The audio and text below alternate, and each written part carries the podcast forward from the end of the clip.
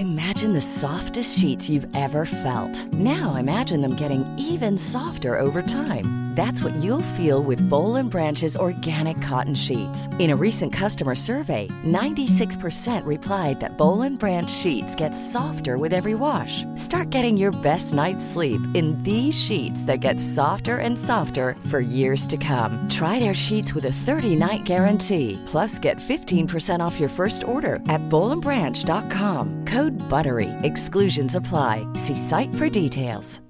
Hi, I'm Daniel, founder of Pretty Litter. Cats and cat owners deserve better than any old-fashioned litter. That's why I teamed up with scientists and veterinarians to create Pretty Litter. Its innovative crystal formula has superior odor control and weighs up to 80% less than clay litter. Pretty Litter even monitors health by changing colors to help detect early signs of potential illness. It's the world's smartest kitty litter. Go to prettylitter.com and use code ACAST for 20% off your first order and a free cat toy. Terms and conditions apply. See site for details. Even when we're on a budget, we still deserve nice things. Quince is a place to scoop up stunning high end goods for 50 to 80% less than similar brands. They have buttery soft cashmere sweaters starting at $50, luxurious Italian leather bags, and so much more. Plus, Quince only works with factories that use safe, ethical, and responsible manufacturing. Get the high-end goods you'll love without the high price tag with Quince. Go to quince.com slash style for free shipping and 365-day returns.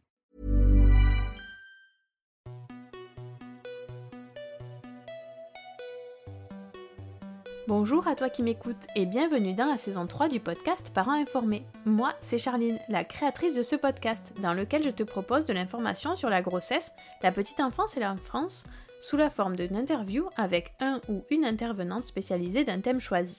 Dans la vie, je fais de la gestion de projet. Je ne suis pas une professionnelle de la petite enfance. Ici, je pose toutes les questions que l'on peut se poser en tant que parent dans la vie de tous les jours et je te transmets les réponses des professionnels que j'ai la chance de rencontrer. Et oui, je suis maman de deux filles de 8 et 5 ans et demi et belle maman de deux ados de 11 et 16 ans. Alors des questions, j'en ai eu et j'en ai encore beaucoup. Si tu aimes ce podcast, parle-en autour de toi et abonne-toi sur Patreon. Pour quelques euros par mois, tu soutiendras la création de ce contenu via le site www.patreon.fr slash parents informés. Je te mets le lien dans les notes descriptives de l'épisode. Pour ce cinquantième épisode, je reçois Lucille Vatrin, thérapeute spécialisée petite enfance et accompagnante en parentalité, pour revenir sur le lien d'attachement. En effet, ce thème a déjà été abordé avec Elodie Emo dans l'épisode 50, que vous pouvez retrouver sur votre appli de podcast préféré, sous l'angle du lien entre attachement et peur de l'abandon. Dans l'épisode d'aujourd'hui, on détaille comment se construit le lien d'attachement, à quel moment de la vie de l'enfant, mais aussi l'évolution de ce lien tout au long de notre vie. Lucille nous explique le lien entre sécurité émotionnelle, exploration du monde et décharge de fin de journée. Elle revient sur l'importance de prendre soin de soi individuellement et en couple pour pouvoir répondre aux besoins de son enfant. Enfin, elle nous déculpabilise pour sortir du parent parfait et revenir aux parents dans la vraie vie, car trouver le bon équilibre entre répondre aux divers besoins de notre bébé et notre propre santé mentale et physique, tout en prenant en compte le travail, la fratrie, la charge mentale, etc., ce n'est pas simple. J'espère que cet épisode vous aidera et vous souhaite une belle écoute. Bonjour Lucille. Bonjour Charline. Et merci d'avoir accepté de participer au podcast. Merci à toi pour l'invitation. Je suis honorée de prendre la parole avec toi sur ce super podcast. Ben, merci beaucoup. Moi, ça me fait un peu bizarre. Je n'avais pas enregistré depuis des mois, donc euh, je suis ravie de retrouver mon micro. Une belle rentrée pour toutes les deux. Exactement. Avant qu'on commence et qu'on rentre un peu dans le vif du sujet, parce qu'avec toi, on va parler attachement, euh, est-ce que tu peux nous présenter un peu qui tu es, quelle est ton activité, quel est ton parcours, s'il te plaît? Alors, je m'appelle Lucie Loitrin, j'ai 32 ans, je suis euh, en premier lieu maman de deux enfants et d'un bel enfant. Euh, donc, j'ai un beau-fils de 11 ans, un petit garçon de 4 ans et une petite fille de bientôt 18 mois. j'ai fait le métier à la naissance de mes enfants comme beaucoup de mamans. Et euh, je me suis reconvertie dans euh, l'accompagnement à la parentalité. Donc, on peut dire que je suis accompagnante en parentalité ou thérapeute spécialisée euh, dans le domaine de la périnate et de la petite enfance.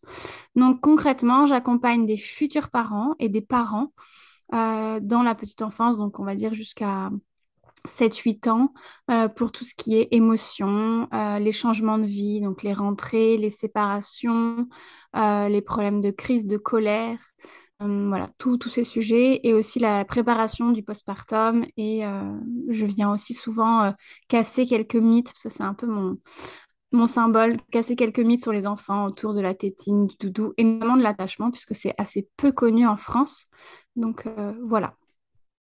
Ok, euh, effectivement, alors l'attachement, on en parle de plus en plus, mais c'est encore assez peu connu. Euh, nous, moi, j'avais déjà fait un épisode avec euh, Elodie Mo la saison dernière sur lien d'attachement et en particulier le lien avec l'abandon et le sentiment d'abandon. Donc aujourd'hui, avec toi, on va rentrer un peu plus dans le détail de qu'est-ce que c'est que ce lien d'attachement, comment on le construit, etc. Mais d'abord, est-ce que tu peux nous dire ce que c'est que l'attachement? Qu'est-ce que c'est que ce lien d'attachement et à quoi ça sert? Alors, le lien d'attachement, c'est euh, au même niveau que manger, dormir, boire. On a besoin de cette sécurité émotionnelle euh, pour euh, survivre. Il y a eu des... Hum, alors, c'est pas des études, mais aussi, il y a une étude qui a été faite il y a plusieurs années. on appelle ça le Spitz. C'est Spitz qui a fait ces études. Et il a remarqué que des enfants dans les orphelinats, malgré qu'ils avaient à manger, à boire, qu'ils étaient changés, vu qu'il n'y avait pas euh, la possibilité de s'attacher à eux, d'être euh, en contact émotionnel, de prendre soin d'eux euh, sur tous les plans, et notamment cette sphère émotionnelle dont on va parler aujourd'hui, et que ces enfants n'avaient pas la possibilité de s'attacher à leur puricultrice ou les infirmières qui prenaient soin d'eux, parce que bah, clairement, elles étaient beaucoup trop peu nombreuses pour s'occuper de tant d'enfants qui étaient orphelins. Euh, ces enfants se laissaient euh, euh, au pire mourir ou alors étaient dans un état d'hospitalisme. Donc c'est vraiment donner complètement voilà, des, légumes. Quoi. Enfin, c'était complètement... voilà, ils se laissaient mourir. Donc ce qui montre bien que l'attachement, la sécurité émotionnelle, le fait d'être en, en, lien avec son enfant, pas que pour le faire manger, dormir et boire, c'est essentiel pour la vie de l'enfant en fait. Ok, et ce que, tu, ce que j'entends moi dans ce que tu dis, c'est que euh, dans tous les cas, l'enfant, il va s'attacher à quelqu'un, il va avoir une, ce qu'on appelle une figure d'attachement, tu vas nous expliquer un peu ce que c'est, mais quel que soit le contexte, il va chercher de toute façon à avoir une figure d'attachement. Oui, l'enfant a besoin de s'attacher, c'est un besoin vital, comme je le disais. Donc, il va s'attacher à la personne ou aux personnes qui vont prendre soin de lui euh, dans les premiers mois, particulièrement la nuit, et ces personnes qui vont répondre à ses besoins. Euh, il y a eu une expérience, un, monsieur, alors j'ai plus son nom, mais qui avait fait ça avec des animaux, parce que les animaux aussi ont des systèmes d'attachement. Et cette petite oie qui était sortie de, de l'œuf et qui avait vu cet homme en premier, en fait, avait, fait que le suivre. Donc, euh, elle s'était attachée à lui, et après, ça avait été compliqué pour elle de s'attacher à quelqu'un d'autre euh, de son espèce, parce que clairement, c'était particulier. Donc euh, oui, les enfants vont s'attacher. Et euh, alors le lien d'attachement, et c'est pour ça qu'on dit souvent le lien d'attachement, parce que c'est vraiment quelque chose qu'on vient tisser progressivement. Ça ne fait pas euh, du jour au lendemain dès qu'on est. Et donc ça met neuf mois pour vraiment s'ancrer en nous. je mets neuf mois pour m'attacher à ma maman, à mon papa, à mon parent, à mon parent d'eux. Et, et c'est pareil pour le parent en fait. C'est pour ça qu'il y a plusieurs mamans qui viennent nous dire, mais en fait, mon bébé est arrivé dans mes bras et bah, j'ai pas eu ce coup de foudre, ce coup de ah ça y est, je l'aime de tout mon cœur. Non, parfois ça peut prendre du temps parce que bah, on ne le connaît pas, on a beau l'avoir porté, on ne le connaît pas. Et donc on vient au fur et à mesure tisser ce lien ensemble euh, et on s'attache mutuellement. D'accord. Et ça se construit à partir du moment où l'enfant naît? Ça commence plus tôt, ça commence plus tard euh, Quels sont les moments euh, cruciaux, on va dire, où ce lien il prend tout son sens et où il se construit le plus? Alors, les neuf premiers mois de vie euh, sont essentiels pour la construction du, lien d'attachement, les tout premiers mois tout particulièrement, mais le lien d'attachement commence dès euh, la grossesse. Donc, euh, ça commence à se tisser, il entend la voix, il s'attache, etc. Mais en tout cas, c'est tout particulièrement dans les moments d'interaction quand même.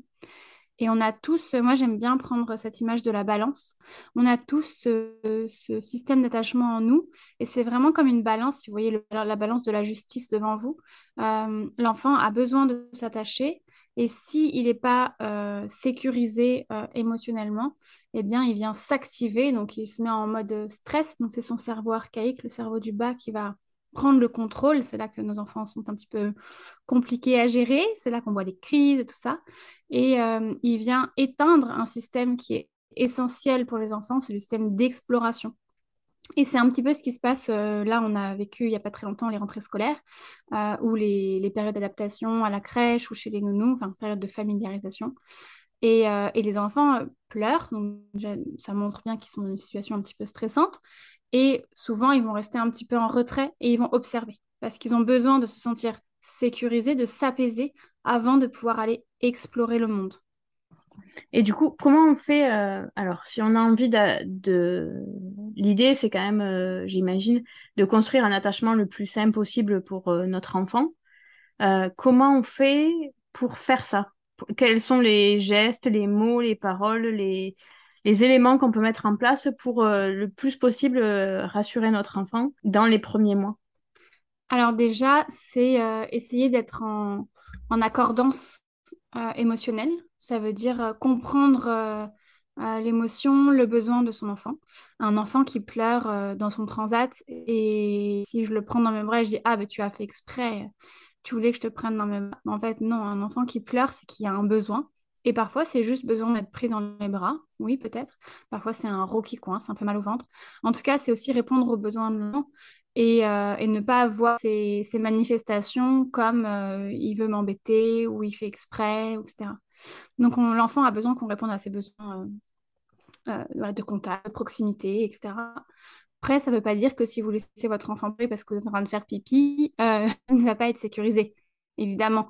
C'est juste que globalement, il faut répondre à ses besoins et, et qu'il ait voilà, cette, cette, cette, contenance au niveau de, des parents ou d'autres personnes qui s'occupent de lui. Et il faut aussi que ce soit cohérent il faut que les réponses qu'on apporte à l'enfant soient cohérentes. Si un jour je lui fais un câlin quand il pleure, le lendemain je m'énerve, le surlendemain je me mets à hurler, le, sur, son lendemain je ne réponds pas, il va se dire mais c'est bizarre en fait. Les réponses qu'on m'apporte ne sont pas du tout cohérentes. Alors il est bien évident qu'on euh, a une vie de parents et que parfois on est un peu plus énervé que d'autres. C'est juste que globalement, on apporte des réponses qui sont cohérentes à notre enfant. Déjà, ça, ça va lui montrer qu'en fait, en cas de problème, et le problème euh, pour un enfant, ça peut juste être j'ai un rot coincé, hein, donc euh, le curseur peut être très bas. Si j'appelle en tant que bébé, on répond à mon besoin. Donc, mon émotion, mon besoin est important. Mon besoin, il, vaut quelque chose, il a de la valeur et on, y répond. Donc ça, c'est un des premiers points, c'est être, euh, cohérent, être euh, constant et répondre aux besoins de l'enfant. Alors, comme je disais, on a le droit d'avoir une vie aussi. Et euh, moi, j'ai deux enfants. Quand vous commencez à en avoir deux, quand vous changez la couche de l'un, l'autre crie, bah, il va attendre quelques secondes, quelques minutes et c'est pas très grave. Hein. Tout va bien. Mmh Après, il y a l'attachement se fait beaucoup la nuit. Donc, c'est aussi les réponses pendant le sommeil. Donc, ça veut dire qu'on ne laisse pas un enfant pleurer la nuit, ou en tout cas, on ne laisse pas pleurer seul. Un enfant, ça a parfois besoin de pleurer, et j'en parle pas mal sur mes réseaux sociaux. Parfois, un enfant a besoin de pleurer et il faut pas à tout prix vouloir lui mettre une tétine ou vouloir le faire taire. Mais en tout cas, on est près de lui et on entend qu'il a besoin d'être accompagné. Donc l'attachement, c'est aussi très important la nuit. Et si je peux rajouter, c'est aussi aller bien soi-même. Parce qu'en fait, euh, l'enfant vient se connecter et vous, vous allez vous connecter à votre enfant euh, sur des sphères psychiques, sur des sphères émotionnelles. Mais si vous, vous n'allez pas bien, euh, si on reprend cette même balance et qui, illustre vraiment très bien l'attachement, si je prends cette balance pour les adultes, parce qu'on a tous un système d'attachement de, 0 à 99 ans, euh, l'adulte a ce système d'attachement et si je viens être activé par X, ou Y raison, euh, ça va pas dans mon couple, j'ai pas de problème d'argent, j'ai des problèmes de travail, j'ai des problèmes avec mes enfants, je suis activée et en fait de l'autre côté ma balance je suis désactivée au niveau de du caregiving c'est-à-dire je prends soin de l'autre. Ce qui fait que si je suis activée pour x ou y raison. Je suis désactivée dans je prends soin de l'autre alors il est évident que je prends soin de mes enfants quand même qui mangent qui vont bien que je leur fais des câlins. Mais psychiquement je suis quand même moins là. Je suis dans mes pensées je suis un peu triste etc et dans ces cas-là, c'est compliqué pour le parent d'être vraiment en accordance avec l'enfant. Et ce qui est essentiel de faire dans ces moments-là, c'est déjà d'en parler à l'enfant, quel que soit son âge. Bah, tu vois, là, c'est compliqué pour maman parce que bah, au travail, j'ai beaucoup de problèmes et mon chef, il est, il est super relou. Donc, euh, bah, c'est dur pour moi, mais ça ne te concerne pas en fait. Je ne suis pas comme ça à cause de toi. Euh, je t'aime et je vais faire tout ce qu'il faut pour aller bien c'est aussi si c'est des choses qui sont plus graves et qui méritent d'être accompagnées par une thérapeute, par une psy ou, par même une psychiatre, bah, c'est se faire accompagner et prendre ce temps en fait, parce qu'on a besoin d'aller bien. Alors on va pas toujours bien, on a toujours des, des, des, choses qui nous traversent. On perd quelqu'un, on a des soucis, enfin bref, euh, tu, tu, connais, je connais, c'est la vie. c'est ça. Mais en tout cas, il faut prendre soin de soi en tant que parent et savoir s'accorder ce temps et se dire, euh, bon là, ça va pas trop. Et avant, avant d'être dans euh, j'en peux plus, je hurle sur mes enfants, j'en ai marre, je les supporte plus, se dire, ok, là, je sens que c'est en train de... Le vase va déborder, bah, je les laisse une demi-journée chez mamie, tata, euh, chez une assistante maternelle, chez une babysitter, quelqu'un en qui j'ai confiance, et je vais me faire quelque chose pour moi. Ça peut être juste me reposer, ça peut être aller au spa, ça peut être lire un livre, en tout cas, prendre ce petit temps pour soi. Et c'est aussi hyper important de le faire en tant que couple, si on est en couple en tout cas, de s'accorder ces moments-là pour se retrouver, parce que vous êtes un peu les, les fondations de la maison, donc il faut que ça aille bien. moi, je trouve que c'est ça le plus, enfin, le plus difficile en tant que parent. En tout cas, c'est comme ça que moi, je l'ai vécu et que je le vis encore. C'est faire cette balance entre euh, je prends soin de mes enfants et en même temps, à un moment donné, ça me saoule trop, quoi. Je le sens, euh, j'y arrive plus. Et, et, je trouve que c'est hyper difficile de faire la bonne balance entre euh, en même temps, j'en prends soin et en même temps, je peux pas tout leur donner parce qu'en fait, sinon, ça marche pas pour eux ni pour moi, quoi. Bah, c'est pour ça qu'il ne faut pas attendre de, de, plus en pouvoir et peut-être mettre en place des rituels euh, dans le couple ou personnel. Euh, moi, je sais que je me suis euh, récemment inscrite au sport, enfin, je fais de la danse. Et je sais que cette soirée, l'année dernière, j'ai géré tous les tunnels de la semaine. Mon mari rentre tard. Et clairement, j'en avais marre de gérer ces tunnels et de ne pas avoir une petite bulle d'oxygène dans la semaine. donc, cette année, je disais que le mardi soir, je pars à 19h mon mari gère. Et c'est mon, petit temps où euh, je ne m'occupe pas des repas, je ne m'occupe pas du bain, enfin potentiellement parce que je l'aurais peut-être fait avant, mais en tout cas c'est mon moment à moi où je sors de, je sors de mon contexte. Euh, ça c'est pour moi. Euh, c'est aussi, parfois il est 17h et je me dis, bon je vais chercher ma fille, mais j'ai enchaîné toute la journée, bah, je vais m'allonger dans mon lit un quart d'heure et je vais lire. Ma fille, clairement que je la récupère à 17h ou à 17h15, elle est bien, elle est chez la nounou, elle joue avec des copains, tout va bien. Bah, je me suis accordé ce quart d'heure et en fait, je la récupère et je suis bien, je suis à mon plein potentiel, entre guillemets. Et en tant que couple, euh, je vous donnais un, un ce perso, euh, on n'a on pas le temps de se voir. Enfin, le soir, euh, comme je vous disais, je mange avec les enfants, lui il rentre plus tard, donc je, je suis avec lui à table, mais on ne mange pas vraiment ensemble. Le week-end, oui, on est ensemble, mais c'est quand même pas pareil. Donc on s'est dit, pendant les vacances, on part avec nos enfants, on part très rarement sans nos enfants, voire quasiment pas, parce qu'ils sont encore très petits. Donc une fois par trimestre, euh, moi, je pose un jour, sachant que je suis indépendante, donc c'est assez libre. Il pose un jour en semaine. On dépose nos enfants chez la nounou et à l'école, et c'est notre journée. Parfois, on regarde des séries sur Netflix, hein. mais on est juste ensemble. On fait des jeux de société, euh, on va au ciné, on se fait masser. On fait pas forcément des trucs de fou qui coûtent un argent incroyable, mais on est juste ensemble toute la journée et on recharge les batteries et après on repart. On est on a l'impression qu'on a, vous savez, mangé une étoile dans Mario Kart, quand on est, on est au taquet, quoi.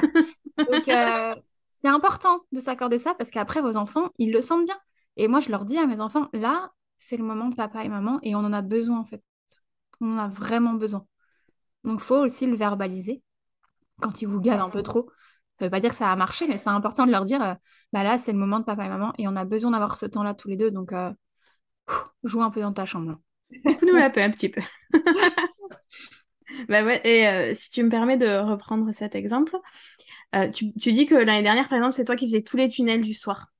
Est-ce que le fait que ce soit toujours le même parent qui fasse euh, ce type de moment avec les enfants, est-ce que ça joue sur l'attachement qu'ils ont euh, vers le parent 1, vers le parent 2 Alors, oui et non. Oui, il y a une figure d'attachement principale. c'est la personne qui s'occupe le plus de l'enfant dans les premiers mois. En France, en tout cas, au vu du congé maternité et du congé paternité, c'est souvent la maman, euh, bah, parce qu'elle a plus de temps, parce qu'elle s'arrête plus, parce qu'elle prend plus le temps, parce que c'est souvent nous, il faut le dire, qui, mettons nos carrières entre, parenthèses pour euh, s'occuper des enfants. Donc, oui, c'est la figure d'attachement principale. Après, euh, les, études très récentes montrent qu'il y a quand même, vu que les pères sont de plus en plus impliqués, ça tend à s'estomper. Et il y a moins ce côté euh, maman vraiment first et papa, euh, ou en tout cas parent deux, euh, loin derrière. mais oui, il y a quand même, enfin moi, il suffit, un des tests assez flagrants, c'est votre enfant tombe, vous êtes tous les deux dans la pièce, l'enfant va vers sa figure d'attachement principale quasiment instinctivement. Et bah moi, ils viennent me voir moi. Hein, donc, et pourtant, mon mari, malgré qu'il ne fasse pas les tunnels, il est hyper impliqué, il fait beaucoup de choses à la maison. Donc oui, ça reste quand même prépondérant. Mais ça tend à s'estomper avec l'implication des pères qui, qui augmente dans, dans certaines familles en tout cas. Oui, ok. je ne sais pas si c'est le cas dans toutes les familles, mais il y a des, il y a des moments où les enfants, ils rejettent l'un des deux parents. Euh, ils veulent plus que maman ou que papa. Est-ce que ça, ça a un lien avec l'attachement ou c'est autre chose? Non, je pense que c'est des périodes où ils ont besoin de, de, de s'opposer, de dire qu'ils décident, euh, où ils ont, oui, par exemple, en ce moment, clairement, ma fille voudrait que ce soit moi qui la couche. Bah, je ne veux pas la coucher parce qu'en en fait, elle dort mieux quand c'est son papa qui la couche vu qu'elle est encore allaitée. Donc, bah, elle pleure, mais elle est avec son papa. Euh, elle est en sécurité. Elle est euh, dans des bras remplis de bienveillance. Donc, en fait, comme je disais, bah, elle a le droit de ne pas être contente en fait. Elle a le droit de, signifier qu'elle préférerait que ce soit maman. Mais ce n'est pas maman. Euh, donc oui, parfois, euh, on, va dire que j'accepte que ce soit finalement maman qui fasse ceci ou cela, mais non, ça n'a pas vraiment à voir avec l'attachement parce que parfois, ça va être plus papa que maman, plus maman que papa. Je pense que c'est plutôt une phase où ils ont besoin de dire, euh, bah là, j'ai envie de décider, ou là, j'ai envie d'être avec maman et pas avec papa, en fait. Comme vous, vous pourriez dire, bah là, j'ai envie d'être avec ma copine A et pas ma copine B, bah Ok, ça marche. Comment euh, je sais si mon enfant il est assez sécurisé? Euh, C'est une question qu'on se pose euh, assez régulièrement et en particulier dans les moments de rentrée où on a des enfants qui potentiellement pleurent beaucoup ou pas du tout. Est-ce que est-ce qu'un enfant qui pleure beaucoup c'est forcément qu'il n'est pas sécurisé?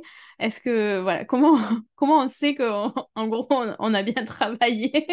Alors si on a répondu aux besoins de l'enfant globalement dans sa vie si on, a été en accordance, voilà, comme je disais au début, euh, émotionnel avec lui, euh, il y a peu de chances pour qu'il soit pas sécure, à moins d'un gros drame, euh, mais bon, il y a peu de chances. comment on le voit? Bah, C'est un enfant qui, qui est heureux, en fait, qui explore. Un enfant sécurisé, il va explorer. Parce que comme je disais, si on reprend cette balance, si mon système d'attachement est désactivé, je peux explorer. Et quand l'enfant revient vers sa figure d'attachement, qui est son porte-avions, donc en fait on imagine le bébé, la petite fille, c'est un petit avion, elle part, elle explore, et quand elle est confrontée à une peur, euh, à une faim, à envie de dormir, elle va revenir sur sa figure d'attachement, qui est son porte-avions, pour se sécuriser. Si, quand elle revient, on ne répond pas à ses besoins, bah forcément, il y a deux choix possibles. Il y a soit elle va revenir encore plus souvent parce qu'elle se dit maman répond une fois sur 12. Donc si je viens 25 fois, bah, j'aurai deux réponses positives. Et donc, c'est des enfants qui vont solliciter, solliciter, solliciter, solliciter, solliciter, solliciter, et qui vont en fait être euh, épuisants parce qu'ils vont sur-solliciter. Et moins je vais répondre, plus ils vont solliciter. Et donc, on est dans un cercle vicieux. C'est pas les enfants euh, sécures qui viennent vous voir 20 euh, fois et dans la journée, et bon, c'est normal en fait, c'est juste des enfants. C'est vraiment dans la sursollicitation perpétuelle. Ça, c'est les enfants, voilà, eux ne sont pas sécures parce qu'en fait, ils se sont rendus compte que quand on, répond, on, ne répond pas à son besoin, en fait, ou alors une fois sur 12, et donc il faut qu'il sollicite beaucoup pour avoir des réponses. la deuxième typologie, c'est l'enfant qui, quand il revient, on ne répond pas à son besoin. Donc il se rend compte que le porte-avions, bon, euh, son besoin à l'enfant n'est pas vraiment euh, crédible, apparemment n'est pas entendable. Donc bah, il arrête de venir. Et ça, c'est souvent les enfants très, très, très, très sages, qui ne font jamais de colère, qui dorment super bien, qui ne font pas de vagues, qui ne vous sollicitent pas, qui jouent tout seuls, qui font pas de bruit. Exemple typique, vous êtes à l'apéro, il vient pas vous embêter, il vient pas renverser une coupe, quoi. Il vient pas prendre un bout de fromage. Non, non, il reste dans son coin. À deux ans, euh, c'est, Bon, il y a des tempéraments. C'est assez rare. Il y, a, des tempéraments. Il y a la, couleur du tempérament vient aussi. Il y a des enfants qui sont un peu plus excités que d'autres, ou des enfants qui ont besoin de plus de bouger, etc. Oui, mais il y a quand même aussi euh, juste je suis un enfant et j'ai besoin de venir voir ce qui se passe. Les enfants trop sages, et j'ai été formée par le docteur Anne Reynaud, elle me disait les enfants qui sont sursollicitants, la première petite fille qu'on évoquait, souvent eux, on les voit très vite en cabinet, et je suis la première euh, à pouvoir vous en parler, euh, parce que bah, ils, sont, ils sont chiants en fait ils sont ils nous épuisent tout le temps. Donc euh, on, va voir le psy, on va voir la thérapeute parce qu'il y a un problème en fait. Euh, par contre, les enfants sages, le souci c'est que ben, on les amène pas eux parce que eux ils sont super. C'est vraiment l'enfant idéal dans la classe qui fait ses devoirs, qui bouge pas, etc. Et eux, pour le coup, on les voit en thérapie, mais plus tard. Parce qu'en fait, il y a quand même quelque chose qui ne va pas, puisqu'ils ont éteint leur machine à, à émotion, à besoin. En fait, ils ont mis un gros couvercle dessus. Non, en fait, c'est pas possible. Tu ne peux pas être en colère.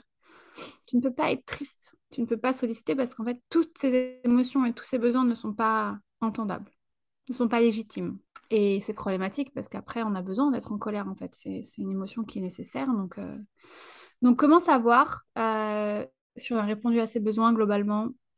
Il y a peu de chances qu'il ne soit pas sécure. Euh, le chiffre, c'est si je réponds à un besoin sur deux, enfin une demande sur deux, mon enfant sera sécure. Donc, euh, quand on commence à répondre et qu'on est dans une éducation plutôt euh, sur le respect de l'enfant, on est plutôt dans les clous. Oui, un sur deux, c'est pas non plus un sur... Enfin, c'est pas toutes les sollicitations tout le temps, quoi. Ça nous laisse un peu de marge de manœuvre pour leur dire, écoute, là, maintenant, non, c'est pas possible, quoi.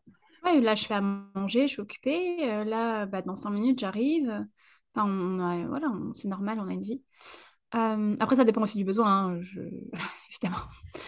La nuit, c'est pas un sur deux, clairement. Il faut répondre aux besoins de l'enfant la nuit. Euh, et par rapport aux pleurs de la rentrée, c'est pas parce qu'un enfant pleure qu'il est pas sécure, et c'est pas parce qu'un enfant pleure pas qu'il est pas sécure non plus. Ça dépend beaucoup du tempérament. Il y a des enfants qui vont pleurer beaucoup, et des enfants qui vont pleurer que la deuxième semaine parce qu'ils se rendent compte que bah, ça se répète et qu'en fait, on va vraiment y rester à l'école, donc hum, ça ne me plaît pas vraiment. Euh, il y a des enfants qui vont être très dans l'observation, ils vont pas pleurer, et puis finalement, ils vont pleurer en rentrant parce qu'ils vont avoir besoin de, de vider leur, euh, un peu de décharger, et donc d'éteindre leur, euh, leur système d'attachement une fois qu'ils revoient leur figure d'attachement, que ce soit papa, maman, mamie. Et là, le soir, vous vous retrouvez avec des enfants qui sont on fire, c'est super compliqué. C'est souvent ce qui se passe au mois de septembre, et c'est normal. Voilà, ils ont été un peu activés toute la journée. Si je reprends mon image de balance, ils ont été activés toute la journée parce que bah, ils n'ont pas encore de porte-avions à l'école ils ne les connaissent pas. Comme je disais, ça, ça met neuf mois à faire avec les parents. Euh, la maîtresse, euh, il va falloir quand même quelques jours qu'ils passent avec elle pour pouvoir euh, s'attacher à elle. Et c'est pareil pour la père ou l'assistante maternelle. Donc, il faut quelques jours. Donc, pendant toute la journée, il a un peu pris sur lui. Il était activé et c'était dur. Et quand il vous retrouve, en fait, il, bah, hop, il est sécure. Et là, il faut qu'il sorte toutes les émotions et tous les besoins qu'il n'a pas pu sortir dans la journée parce qu'il n'était pas assez sécurisé. Et ça va venir. Si vous êtes en confiance avec, avec l'école, avec la crèche ou avec l'assistante maternelle, il faut faire confiance et se dire qu'il va s'attacher à cette personne et il faut qu'il s'attache. J'ai pas mal de mamans qui me disent oui, mais j'ai peur qu'il l'aime plus que moi parce qu'il. Mais non, en fait, il a besoin de l'aimer, de s'attacher à elle. Alors, il va l'aimer différemment que vous. L'attachement est en plus à décorréler de l'amour, mais en tout cas, il va s'attacher à elle et c'est hyper important pour son développement. Sinon, il ne peut pas pleurer. Ok. Euh, cette notion de décharge, j'aimerais qu'on revienne dessus parce qu'elle est hyper importante et elle est hyper difficile à gérer, je trouve, en tant que parent. C'est-à-dire que souvent, on se retrouve avec des enfants euh, ou quand on les récupère à l'école ou chez la nounou ou de chez papy mamie, on nous explique qu'ils ont été géniaux, merveilleux, ils ont été adorables tout ça. Et nous, on les récupère et alors là, ça part en brille, euh, on arrive à rien faire, ça pleure tout le temps. Qu'est-ce qui se passe à ce moment-là et comment on fait pour le gérer en tant que parent sans, euh, sans perdre toute l'énergie qu'on a pu récupérer un peu des fois, euh, par exemple en parent week-end, on les a laissés chez papy mamie. Mm. On s'est reposé, on se dit on est trop d'attaques, c'est trop bien, et on les récupère et ça explose direct et on a l'impression de perdre toute l'énergie qu'on avait regagnée. Comment on fait dans ces cas-là? Alors, il y a plusieurs euh, petites astuces et aussi il faut. Déjà, la première, c'est de comprendre ce qui se passe dans son corps et dans sa tête pour ne pas se dire il fait exprès ou avec moi il est hyper chiant et avec papy mamie c'est un ange. Un enfant, comme je disais, euh, il est en totale confiance avec euh, ses parents. Euh, il peut être lui-même en fait. vous savez très bien que même s'il dessine sur les murs, même s'il renverse toute la table, même s'il casse toute la vaisselle, vous allez l'aimer inconditionnellement.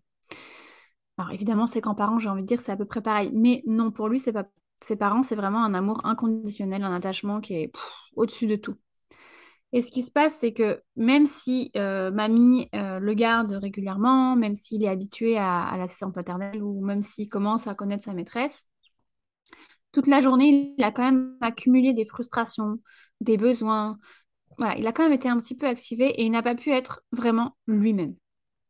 Et souvent, on voyait que ces colères qu'il fait avec vous, il ne les fait pas vraiment avec euh, mamie. Tu disais, il ne les fait pas vraiment à l'école. Encore heureux. Donc, euh, il accumule, il accumule, il accumule, il accumule. Et une fois qu'il vous voit, vous, et qu'il est en, totale confiance, il dit là, je peux faire ce que je veux, entre guillemets, mais c'est pas, pas volontaire en mode ah, ça y est, c'est, la Java, c'est maman, je peux faire ce que je veux. Non, c'est jusque-là, son système d'attachement se désactive et hop, il peut être lui-même en fait. Et donc là, il a besoin de décharger pour se retrouver à ce qu'on appelle l'homéostasie, donc c'est son, son, niveau, euh, voilà, le niveau de la mer où il est bien en fait. Euh, donc déjà, partir week-end euh, avec son conjoint, évidemment, oui, il faut le faire. Juste dire que en rentrant, il faut vraiment être disposé à accueillir les émotions de son enfant et être prêt à se dire ça va être génial les retrouvailles. Non. ça fait partie du deal quelque part. Ça fait partie du deal. Euh, et justement, bah, je répondais ce matin sur un groupe WhatsApp avec euh, plusieurs mamans que j'accompagne euh, sur plusieurs mois. Et elle me disait, je suis partie une semaine, c'est la première fois, c'est dur et tout. Je dis, bah, déjà, pars en te disant que quand tu revenir, ça va être compliqué. D'accord.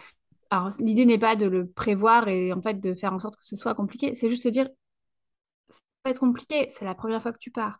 Il est tout petit, il est avec une personne qui ne le garde pas vraiment habituellement parce qu'il est que avec son papa, alors que normalement il y a maman aussi. Donc ça va être compliqué et tu vas, gérer en fait, ça va le faire. Juste se dire que c'est pas de ta faute. Après, c'est compliqué de répondre et je l'ai encore eu ce week-end à la phrase oui, avec nous, il est beaucoup moins capricieux. Bah, j'ai envie de dire bah, laissez couler. Euh, la justification ne sert à rien avec ce genre de personnes qui ne comprennent pas. Euh, il ne fait pas exprès. Il n'est pas capricieux, puisque avant 7 ans, le caprice, euh, ça n'est pas possible. Euh, on accompagne. voilà, c'est un, choix d'éducation. On sait que c'est parfois compliqué. Et on sait que bah, quand on part un peu, bah, voilà. Et la rentrée, toutes les grosses étapes sont des choses qui insécurisent nos enfants. Donc forcément, après, bah, on a des moments de décharge. Ok on a beaucoup parlé de l'attachement, de savoir ce qui était bon, ce qui était sain, etc. Est-ce que euh, ça peut arriver dans certains cas qu'il y ait un attachement qui soit pas sécure et qui soit pas sain, mais qui est quand même un attachement? Ah, Les enfants s'attachent, forcément. De toute façon. Après, comme je disais, ça peut être ambivalent, ça peut être... Euh, ça peut être... Alors, quand c'est insécure, on tombe dans des pathologies. Donc là, c'est plutôt à euh, des psychiatres qu'il faudra en parler. Mais l'enfant s'attache. Après, l'attachement n'est pas toujours sécure. Euh, mhm. Comme je disais, il peut être ambivalent, il peut être ambivalent résistant. Euh, ça dépend de comment on a répondu aux besoins de l'enfant. Le cerveau, le cerveau est, est, malléable. Donc, ça veut dire que ce qu'on a vécu dans la petite enfance vient teinter notre vie. Mais si à un moment donné dans notre parcours de vie, on tombe sur des personnes qui nous sécurisent, ça peut changer la couleur de l'attachement. Donc c'est important de se dire que ce qui est, euh, c'est déterminant, ce qu'on vit dans la petite enfance, mais c'est pas déterministe. C'est pas à tout jamais, en fait, euh, je suis ambivalent résistant et toute ma vie, euh, je serai insécure. Non, c'est différent. Et c'est important de le savoir parce que 80% des systèmes d'attachement des mamans se traduit sur les enfants. Donc si nous, on a eu une enfance compliquée, qu'on a été maltraité, qu'on je sais pas, qu'on a vécu des gros traumatismes, qu'on n'a pas eu ses parents, enfin bref, j'imagine des cas vraiment extrêmes et qu'on n'est pas forcément très sécure, qu'on est en résistant ou qu'on est juste ambivalent, bah euh, c'est pas forcément ça que va vivre votre enfant en fait. Vous avez pu sûrement, et si vous êtes là avec la résilience, avec le travail que vous avez pu faire avec des thérapeutes, en thérapie, etc., vous avez pu surmonter ça et créer un attachement un peu plus sécure. Donc ça, ça se rattrape en fait, tout n'est pas joué. Oui, donc en, gros, ce que tu dis, c'est que même si les neuf premiers mois de la vie sont hyper importants, euh, c'est pas parce que dans ces neuf premiers mois de la vie et même au cours de l'enfance, il se passe des événements qui peuvent euh, euh, modifier un petit peu les liens d'attachement et pas forcément tout être parfait, parce que en vrai, jamais rien n'est parfait. C'est pas, c'est, c'est pas ça qui fera que tout, une sera, tout sera une catastrophe toute la vie, quoi. On peut toujours revenir là-dessus et remodifier et retravailler et réaménager les choses, quoi. Exactement. Après, ce sera plus compliqué que de faire bien à la base. C'est un peu comme euh, réparer une maison euh, aurait des problèmes de fondation. Il est quand même plus simple de faire des fondations solides et que la maison tienne bien plutôt que de réparer des fondations qui seraient bancales. Mais c'est possible. Ok. J'ai une dernière question et c'est notamment lié à ça. Euh, qu'est-ce qui se passe en termes d'attachement et de lien d'attachement quand il y a des événements familiaux notamment majeurs? Euh, je pense, ben, moi, j'ai perdu ma maman il y a pas longtemps, je sens bien qu'il joue des choses. Euh, il y a des enfants qui peuvent être malades, on peut perdre un enfant, euh, un frère, une sœur pour les petits. qu'est-ce qui se joue chez eux, qu'est-ce qui se joue chez nous? Et comment ça se traduit dans ce lien d'attachement et, dans le comportement des enfants à ce moment-là? Euh, alors, tous les événements que tu as évoqués, et même des événements, j'ai envie de dire, euh, un peu moins euh, graves, un peu moins importants, ça fait des traumatismes dans la vie de l'enfant. Et on ne peut pas éviter à un enfant d'avoir des traumas. C'est comme ça. L'idée, c'est juste d'entendre l'impact que ça peut avoir et surtout d'entendre l'impact que ça a sur nous. Alors, tu as perdu ta maman, on peut avoir des enfants qui sont malades, on peut, comme tu disais, perdre, perdre un, enfant aussi. Mm-hmm. C'est-à-dire que forcément, si je reprends cette balance, et c'est hyper important de l'avoir à l'esprit, là, ta balance en tant que maman qui a perdu sa maman, bah, elle est hyper activée. Bah, parce que c'est normal, j'ai perdu mon papa, je sais de quoi tu parles. Et donc, tu es activé. Et donc, psychiquement, il y a des choses que bah, tu n'es plus forcément en... Si je disais que tu étais connecté à 100% avec les enfants, bah là, c'est un peu plus compliqué, en fait, parce que ton esprit, d'ailleurs. Qu'est-ce qui... J'ai envie de dire, euh, c'est pas il faut, mais bah, prendre soin de toi. Te faire accompagner, en fait, pour, euh, avancer euh, sur ce deuil. pas rester seul si tu sens que c'est trop compliqué. Et te laisser du temps et leur parler et pleurer devant eux, en fait. Leur dire, bah là, je suis triste, j'ai perdu ma maman, en fait. Et c'est OK. Parce que tu as envie que demain, tes enfants, s'ils sont tristes, bah, ils puissent venir te dire, maman, euh, dans une moindre mesure, mon copain m'a quitté, je suis triste, en fait. Et euh, évidemment, les deux événements ne sont absolument pas comparables, mais juste l'idée que l'émotion, elle est, elle est légitime, quel que soit le degré de l'émotion. Et on a envie que nos enfants puissent venir nous voir pour ces sujets pour tous les sujets. Donc, bah, acceptons de nous ressentir ces émotions.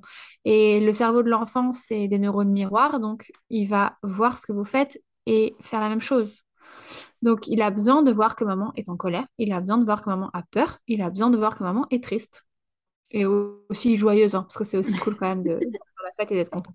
Mais en tout cas, il a besoin de voir ces émotions qui sont un peu moins acceptables dans la société. Donc, on est triste devant son enfant, alors évidemment, euh, si on est en dépression, on évite de pleurer toute la journée parce que là, pour le coup, c'est un peu compliqué. Mais en tout cas, on peut expliquer à l'enfant qu'on est triste, on peut pleurer devant son enfant.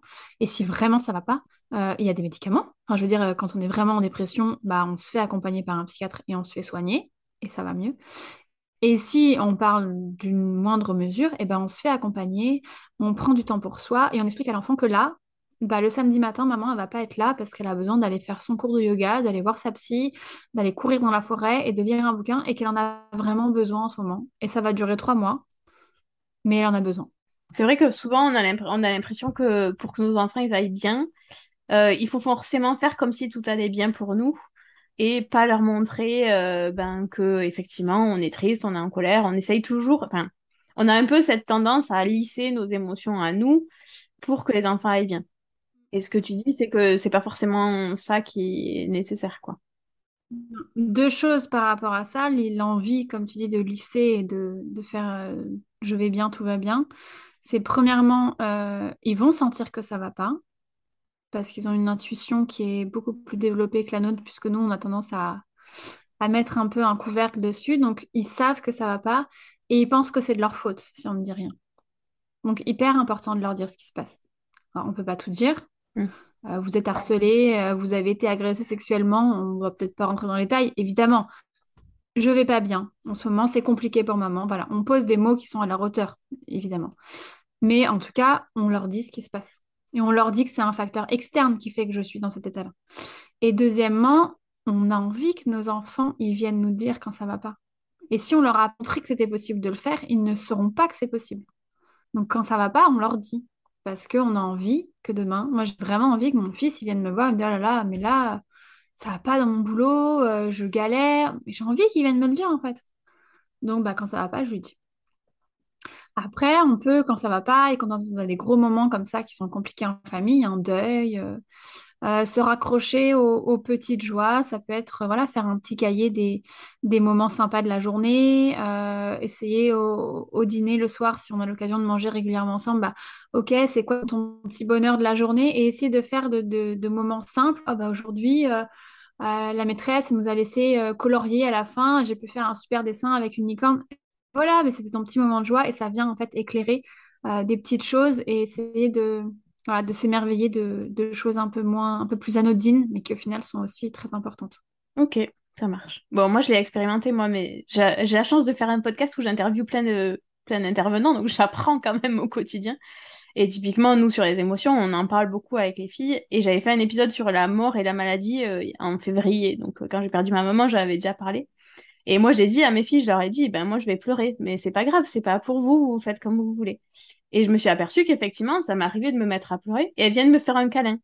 Et je leur demande, j'aurais posé la question, je leur ai dit, mais est-ce que ça te rend triste que moi je pleure? Elle me dit non, juste j'ai envie de te faire un câlin parce que tu pleures. Et elles repartent, quoi.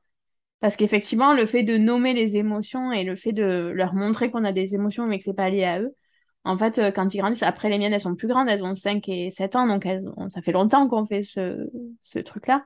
Mais ça fonctionne en fait. Tu mets aussi le doigt sur euh, bah, déjà comment toi tu les as accompagnées. C'est-à-dire que quand elles étaient tristes, tu étais là, présente, à reconnaître qu'elles étaient tristes et ça te rendait pas forcément triste, mais tu étais là et t'accueillais leurs émotions. Et c'est aussi là qu'on voit la différence entre euh, je suis attachée, je suis sécure avec mon enfant et je suis trop. Alors c'est assez rare, mais ça existe quand même. Où en gros mon enfant est triste, je suis triste en fait. Non, il est triste Ma fille, le soir, elle est triste de se coucher sans moi, euh, plutôt en colère, je pense, mais en tout cas, je ne suis pas en colère en fait. Je reconnais qu'elle a cette émotion, mais je ne suis pas en colère. Je ne suis pas en train de fusionner avec mon enfant et en fait de, m'approprier son émotion. Et c'est exactement ce qu'elles font, tes filles. Elles reconnaissent ton émotion, elles vont répondre à ton besoin, parce qu'on a toujours répondu comme ça quand elles étaient tristes ou qu'elles avaient peur, etc. Donc, euh, top. Et, mais en même temps, elles n'ont pas fusionné avec toi, en fait. Elles sont pas, ah, t'es triste, bah, je suis triste, en fait, et je me mets à pleurer. Même si ça peut arriver, globalement, elles, ont cette euh, maman, c'est maman, elle a ses émotions, et moi, bah, je suis moi, et ce sont mes émotions.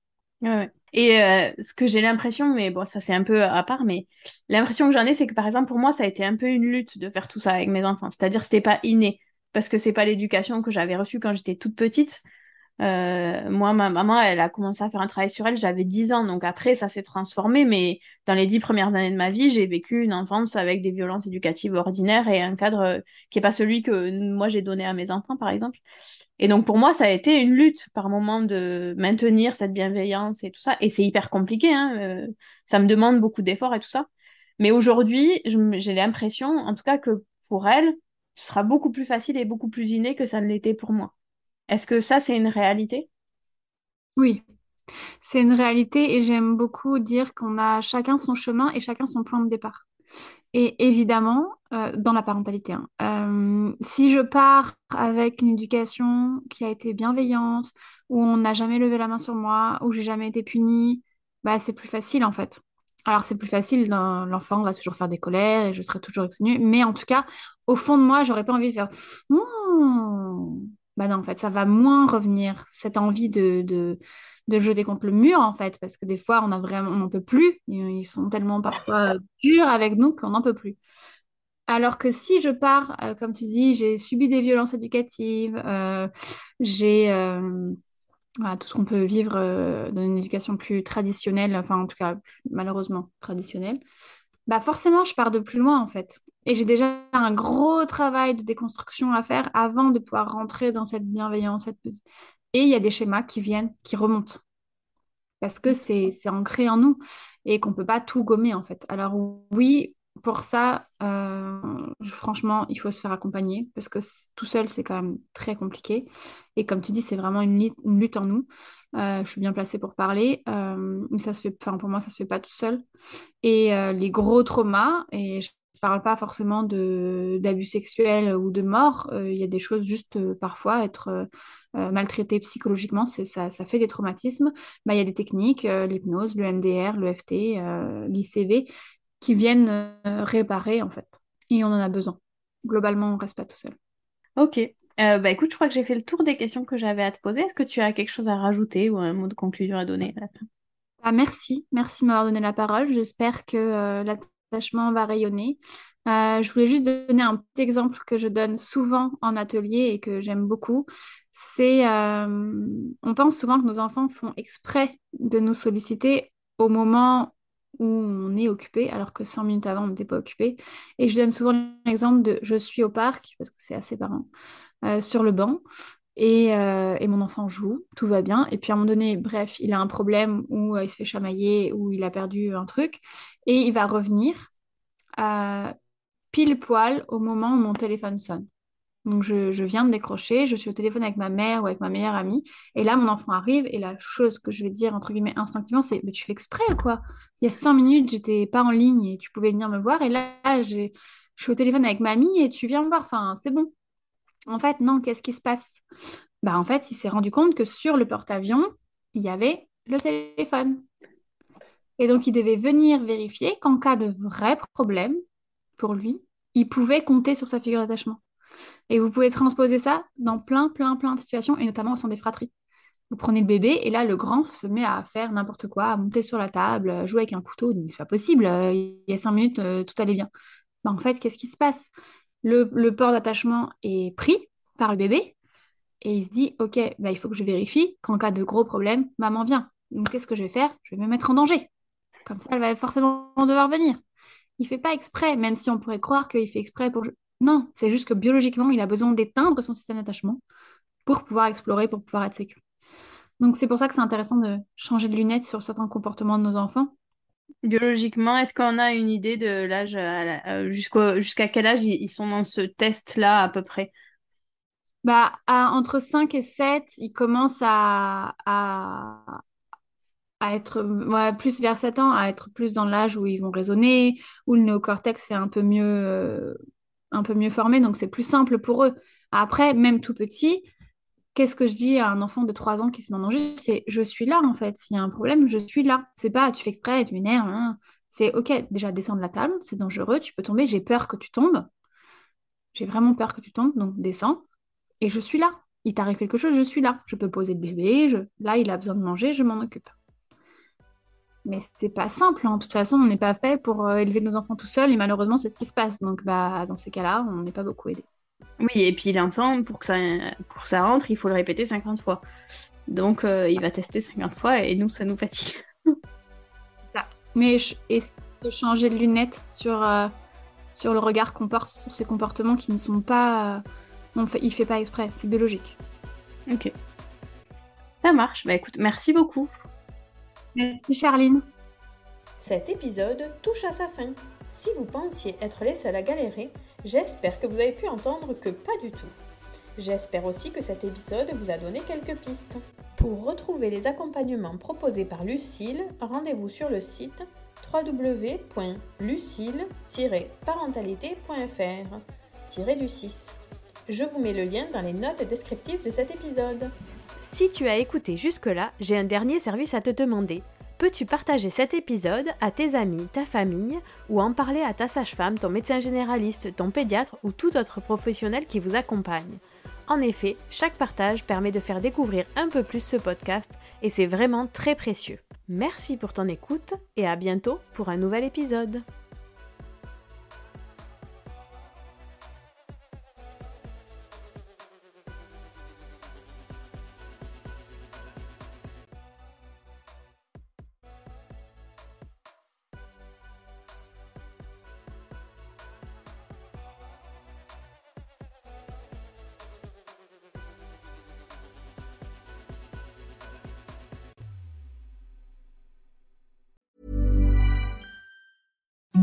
Imagine the softest sheets you've ever felt. Now imagine them getting even softer over time. That's what you'll feel with Bowl and Branch's organic cotton sheets. In a recent customer survey, 96% replied that Bowl and Branch sheets get softer with every wash. Start getting your best night's sleep in these sheets that get softer and softer for years to come. Try their sheets with a 30-night guarantee. Plus, get 15% off your first order at bowlandbranch.com. Code BUTTERY. Exclusions apply. See site for details.